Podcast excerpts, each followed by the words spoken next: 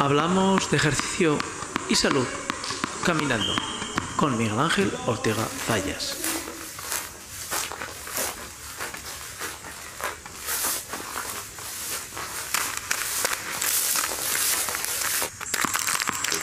Todo el deporte, todo ejercicio para lograr la salud.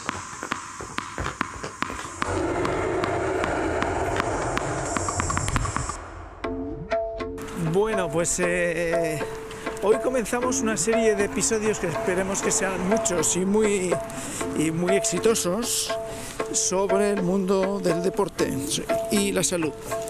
Y lo vamos a hacer de la mano de... Me estoy arreglando el micro para poner una posición ahí, ahí. Y lo vamos a hacer de la mano de Miguel Ángel Ortega, Miguel Ángel Ortega Zayas. Y como pueden escuchar, pues estamos en medio de la calle eh, caminando y pronto saldremos del perímetro de la ciudad. Y con Miguel Ángel vamos a hacer un recorrido hoy sobre el tema de caminar frente a correr y qué diferencias hay y qué hábito saludable trae el caminar y qué hábito saludable trae el correr. Miguel Ángel, ¿qué tal? Buenas tardes, Eliseo. Bueno, Gracias pues- por esta invitación de esta tarde tan apetitosa, y sa- calurosa y saludable. y saludable, efectivamente. Bueno, pues eh, no, creo que será difícil que hagamos esto mismo jugando el tenis, porque No, creo es- que los no es lo mismo. podrán... Has elegido un buen medio, que es el de caminar, y empezamos bien porque si uno está caminando, a la vez puede hablar. Entonces estamos eh, comenzando con algo saludable. Si puedes caminar y puedes andar, perfectamente el organismo pues se está activando y estás haciendo pues algo muy saludable que a la vez que puedes caminar, puedes observar la naturaleza, puedes hablar y no te cansa en un principio, sobre todo en la duración. Eh, Entonces, Miguel Ángel, pero vamos a presentarte. Eh, Sí. ¿qué- Exactamente tú, ¿cómo te dedicas al mundo de, de la educación física o del ejercicio físico o de la actividad física o, o cómo lo quieres llamar? Bueno, yo me puedo considerar que desde, desde que tengo uso de razón, aunque uno no sabe si, aunque sea mayor, si tiene uso de razón, pues yo desde siempre eh, he realizado ejercicio o deporte. Eh, hay que diferenciar lo que es deporte en lo que es ejercicio, porque el deporte está más institucional- institucionalizado. Entonces, pues claro, eh, no es lo mismo hacer deporte que hacer ejercicio.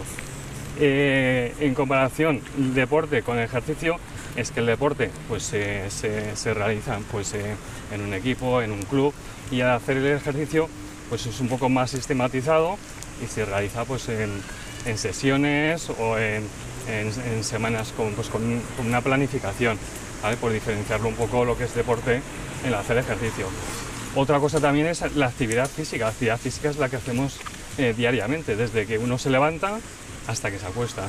Entonces, bueno, esas tres, actividad física, ejercicio y deporte, pues vamos a decir que no son lo mismo. Eh, ya aprovecho, introduzco pelota, porque bueno, Miguel Ángel es especialista en el mundo del tenis, con lo cual te lanzo la pelota. Muy bien, en tenis y pádel, deportes de implemento o deportes de raqueta y pala. que hablaremos eh, en próximos episodios de, de ese tan interés que hay alrededor de- del pádel.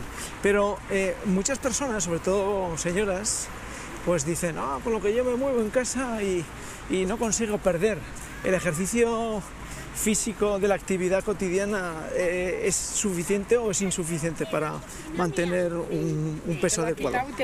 A ver, lógicamente, el, el hacer actividad física nos va a ayudar a mantener nuestra, digamos, si hablamos de peso, nos va a mantener en nuestro peso ideal, lógicamente calculando nuestro índice de masa corporal, nuestros pliegues, etcétera. Pero esto lo tendría que hacer un endocrino o un eh, nutricionista, o bueno, dentro de nuestro campo también eh, existe esa posibilidad.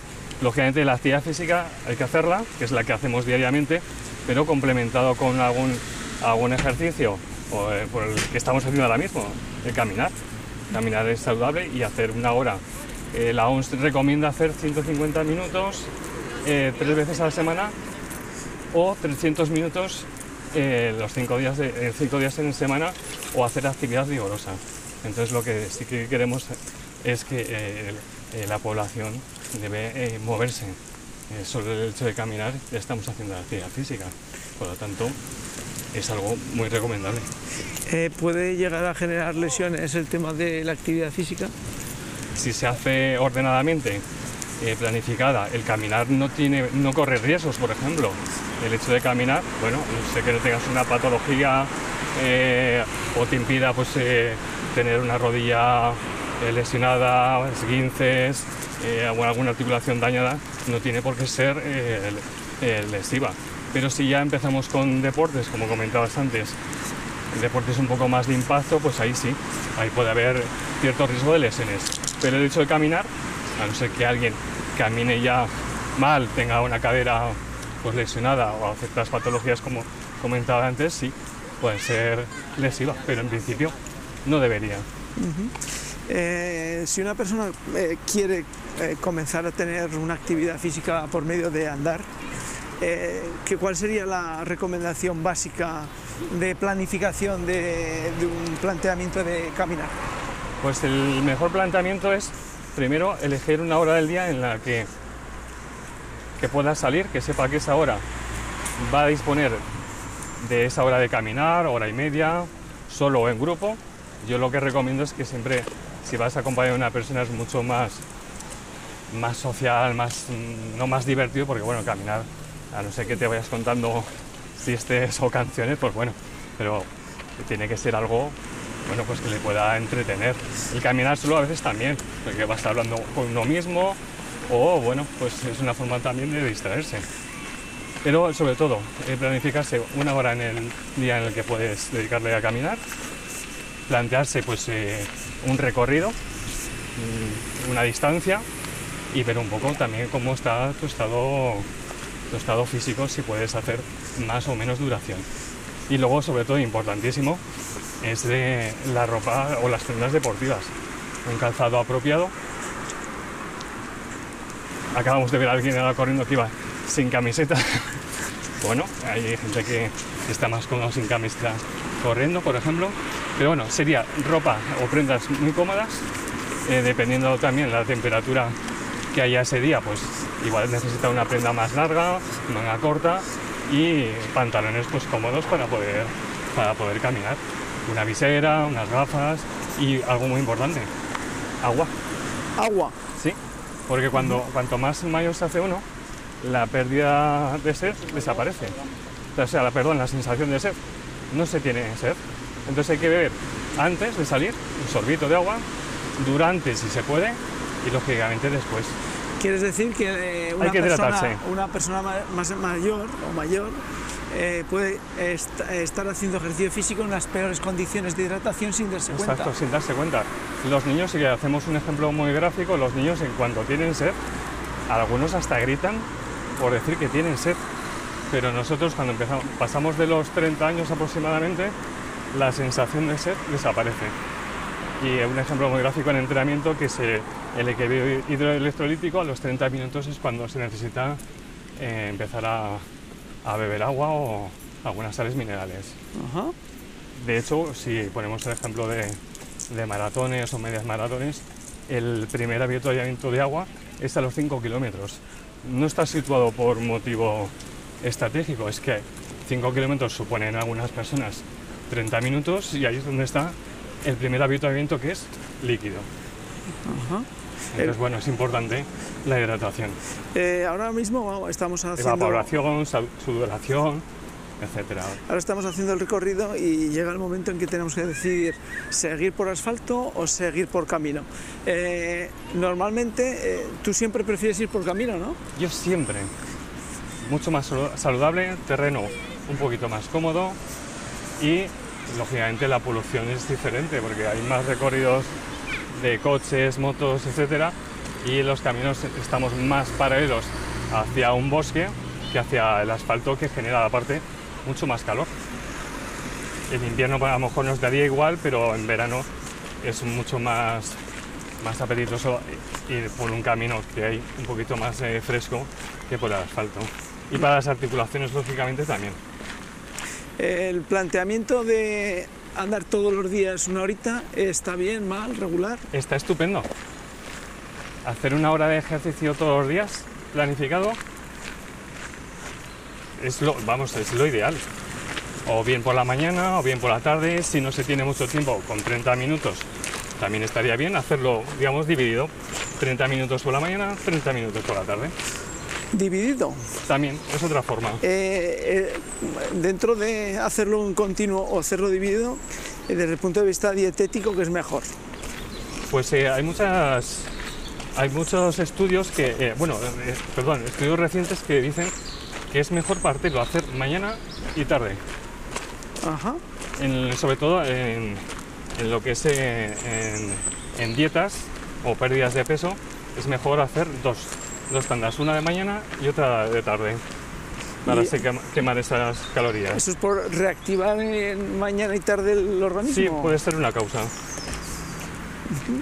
Igual que decir, hacer un trabajo de, de fuerza dos días a la semana, eh, eh, pensamos que cuando una persona empieza a tener ya cierta edad, pues eh, a partir de los 38 o 40 años, el metabolismo basal cambia, entonces toda esa eh, grasa se va acumulando y eh, lo que tenemos que fortalecerlo, aparte de que nos va a venir muy bien eh, hacer trabajo de fuerza, porque digamos el propio músculo va a querer quemar. Entonces sería una forma también de perder, de perder grasa. Trabajo de fuerza, dos días, Pero bueno, que puede hacerse en su casa, no hay, que- no hay que visualizar un gimnasio. Pero bueno, eso es otro apartado. Sí, hablaremos de los Nos ejercicios de centramos en fuerza. caminar. Sí, nos centramos en caminar y, y caminar eh, dentro de esas sesiones de media hora o de mm, una hora. eh, no, hay personas que lo que se apoyan es en un bastoncito. Sí. Eh, eh, eh, ¿Eso es moda? ¿Sirve para algo? ¿Es útil? Bueno, eh, viene así, eh, puede haber sido una moda que es Nordic Walk, de, que viene de, del norte de Europa, que es un poco similar a, a hacer esquí de fondo, en un primer momento por los bastones largos, Ajá. pero es una forma también de, de ayuda en el, a la hora de caminar en la técnica y hacer un trabajo más eh, superior. Eh, brazos, o sea, lo que es el tronco superior, brazos y lógicamente piernas, ayudándonos. Alcanzamos un poquito más de distancia la, la zancada. Bueno, es una moda que también te, te puede entretener. ¿Puede eh, colaborar ese bastón No es a- lesivo. a, que no eh, presiones tanto las rodillas o...? Te ayuda a mantener la espalda un poquito más recta, más erguida, eso, eso sí que es verdad, y a tener, digamos, la zona lumbar un poquito más protegida. Te puedes ayudar, pero lógicamente hay que aprender la técnica de andar con, con bastones, Ajá. Que también hay que, pues eso, coordinar el brazo, brazo pierna. Porque hay Eh, gente que anda con los bastones, pero los clava y lo que hace es retrasar un poquito su, su, digamos, su, su zancada normal. Entonces aquí puedes ampliar un poquito más zancada, haces un poquito más de, de esfuerzo, pero sobre todo proteges también lo que es eh, eh, la zona lumbar.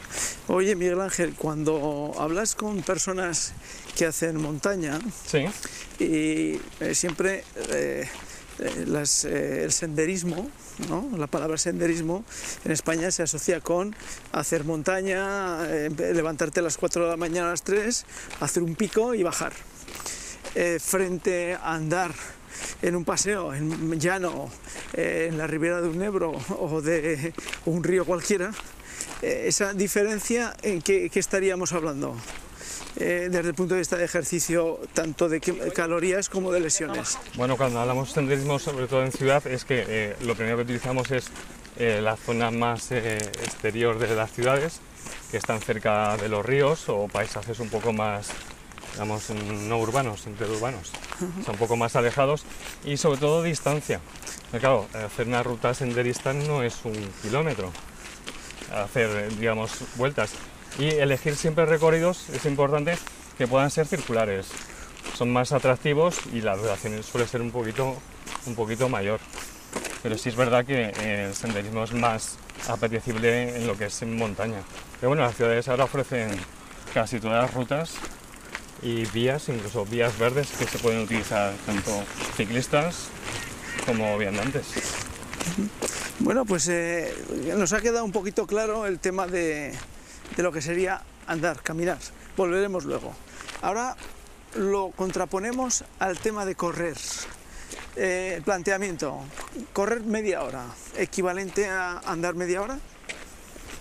Lógicamente, eh, si tú corres media hora, sería como haber caminado una hora, una hora y cuarto. Quiero poner una anécdota en lo que es la pandemia, que eh, bueno, eh, lógicamente todos lo hemos sufrido, pero el primer día recuerdo, esto lo viví en mis propias carnes, el primer día que nos dejaron salir, digamos, a pasear, caminar, correr, bueno, yo nunca había visto tanta gente en, en un paseo, parecía una maratón o media maratón de gente corriendo. Y ahí es cuando me di cuenta que, bueno, hay gente que no debería correr por su, no solo su mala técnica, sino porque llevamos mucho tiempo encerrados y salir el primer día a correr, pues creo que no es lo mejor para ninguno. Y me incluyo porque yo corrí 5 kilómetros y parecía que llevaba como un año sin haber hecho ejercicio y hacía todos los días eh, algo en casa.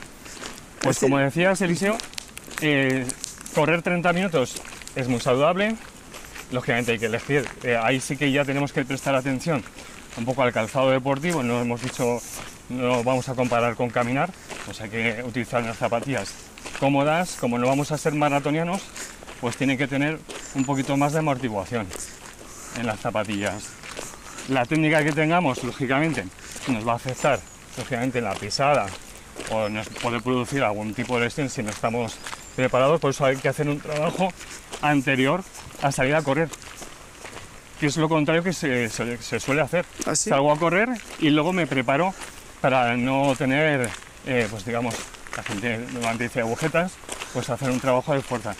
Pues tendría que ser al revés. Primero me preparo para que las articulaciones estén fuertes y estén preparadas para luego empezar a correr. Que es lo que se está haciendo al revés. Corro y luego hago trabajo de, de potenciación. Y bueno, elegir pero- recorridos. pero ¿no crees que eso es porque probablemente muchos de los que hacemos actividad física nunca hemos sido adiestrados convenientemente? Claro, porque eh, salir a correr, tú no vas a contratar a alguien para que te enseñe a correr, porque dices, si ya sé correr. Esto es un mal común en creo que, que en la Sí, sociedad. Sí, sí, Me, me aventura a decirlo en voz alta. Pero tú no vas a contratar, o eh, incluso me pasa a mí, bueno, ya eh, sé correr. Pues bueno, igual sí que necesitamos pues alguna orientación en la, en la forma de correr o en la técnica, igual que ahora eh, ya nos hacemos la gran mayoría plantillas y te hacen la pisada como la tiene, pues te hacen unas correcciones, pues aquí estaríamos lo mismo, habría que, eh, digamos, eh, consultar con un profesional y que nos valorase un poco pues nuestra forma de correr para evitar lesiones. Y bueno, es que la actividad que hagamos tiene que ser siempre saludable, porque si salgo a correr 30 minutos y me lesiono, pues al final deja de ser saludable. Eh, ¿Tú qué recomendarías? Eh, ¿Caminar solo o caminar con grupo? ¿Correr solo o correr en grupo? Bueno, ahí depende de cada uno.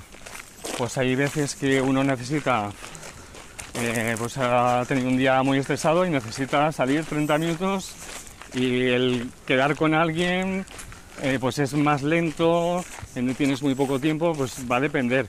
Yo sí que animo eh, que las actividades en grupo son mucho, mucho más divertidas, porque siempre pues, pueden acabar pues bueno, tomándose un café, una Coca-Cola, etcétera. Yo creo que bueno, va a depender un poco de lo que la persona esté habituada y el tiempo, lógicamente.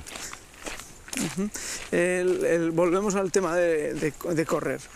Cuando uno se plantea el ejercicio por medio de, de correr, tiene que tener alguna perspectiva de mejora, es decir, eh, igual que caminar, pues es simplemente mantener ese ritmo y ese tiempo durante semanas e intentar mantenerlo como un hábito saludable de, de vida.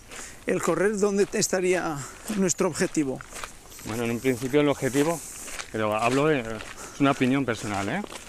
Eh, creo que eh, el objetivo es que cuando termines de, correr 30, 40, una hora, acabes bien.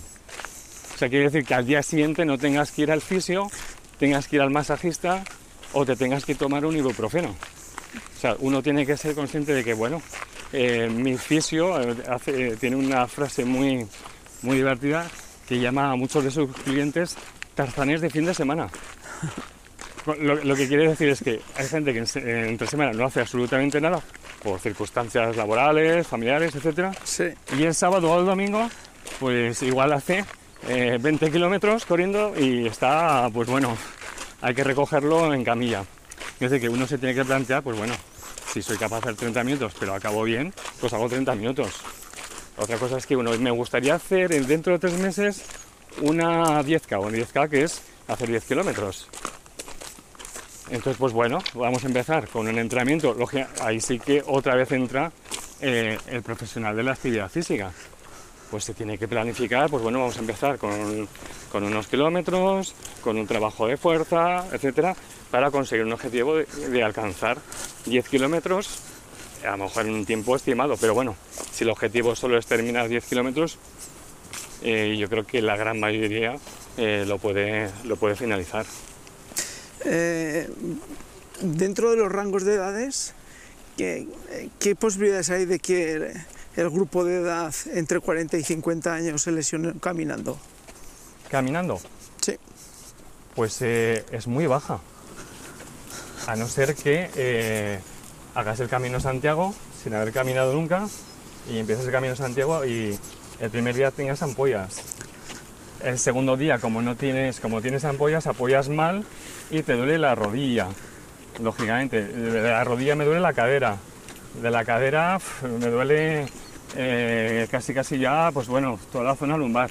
Pues es lo que puede producir alguien que no camina habitualmente. Y claro, estamos hablando también pues ya de, largas caminatas. Eh, y en el rango de edad de lesiones para correr, Ahí ya es más alto. Porque estamos ya eh, comentando hola, hola. que ya estás haciendo una actividad, una actividad que, que ya hay un impacto, que puede que a lo mejor eh, con una mala técnica eh, estés apoyando mal, entonces pues, bueno, puedes tener alguna pequeña rotura de fibras, pequeñas molestias en la rodilla, cadera, va a depender un poco también de las distancias que, que suelas a- eh, suela hacer el individuo. Ajá. Eh, ¿Cuáles son las peores lesiones que se pueden es- eh, esperar cuando uno dedica, se dedica a caminar? A caminar A caminar, sí. A caminar, en principio, pues bueno, puedes tener molestias en los pies porque estés mucho tiempo, ¿vale? O lleves un calzado inapropiado y sobre todo la gente que hace Camino Santiago, rutas así largas. Y en principio, a lo mejor zona lumbar, pues luego eh, hay que pensar también que hay que estirar toda esa zona. Zona lumbar, pues, pues, estiramientos de zona piramidal, isquios, gemelos, que es una cosa que todavía no estamos muy acostumbrados cuando terminamos una actividad a hacer un- unos pequeños estiramientos, que eso siempre ayuda. Y en lo que es eh, la carrera, eh, ¿qué lesiones podemos esperar? Pues ahí sí que tenemos un poco de todo. Un poco de todo. Pues mira, eh, me voy a poner mi ejemplo. Cuando hago más kilómetros de los que debería hacer, pues la zona lumbar, lo que es el E L5S1, que es que se puede producir una protusión discal o hernia discal, esa puede ser una. Gemelos, ¿vale? contracturados, isquio- acortamientos de, de isquio y gemelos por un mal estiramiento, un- una mala planificación y a veces, pues bueno, eh, un poco contracturado el cuello por la posición de, de carrera.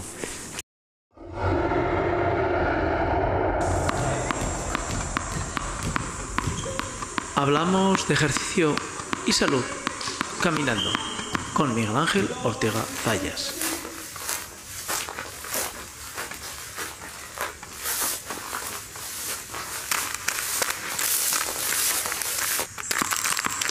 Todo el deporte, todo ejercicio para lograr la salud.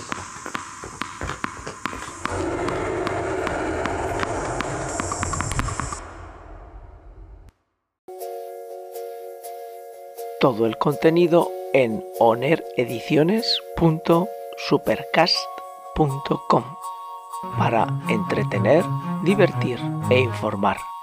Todo el contenido en onerediciones.supercast.com.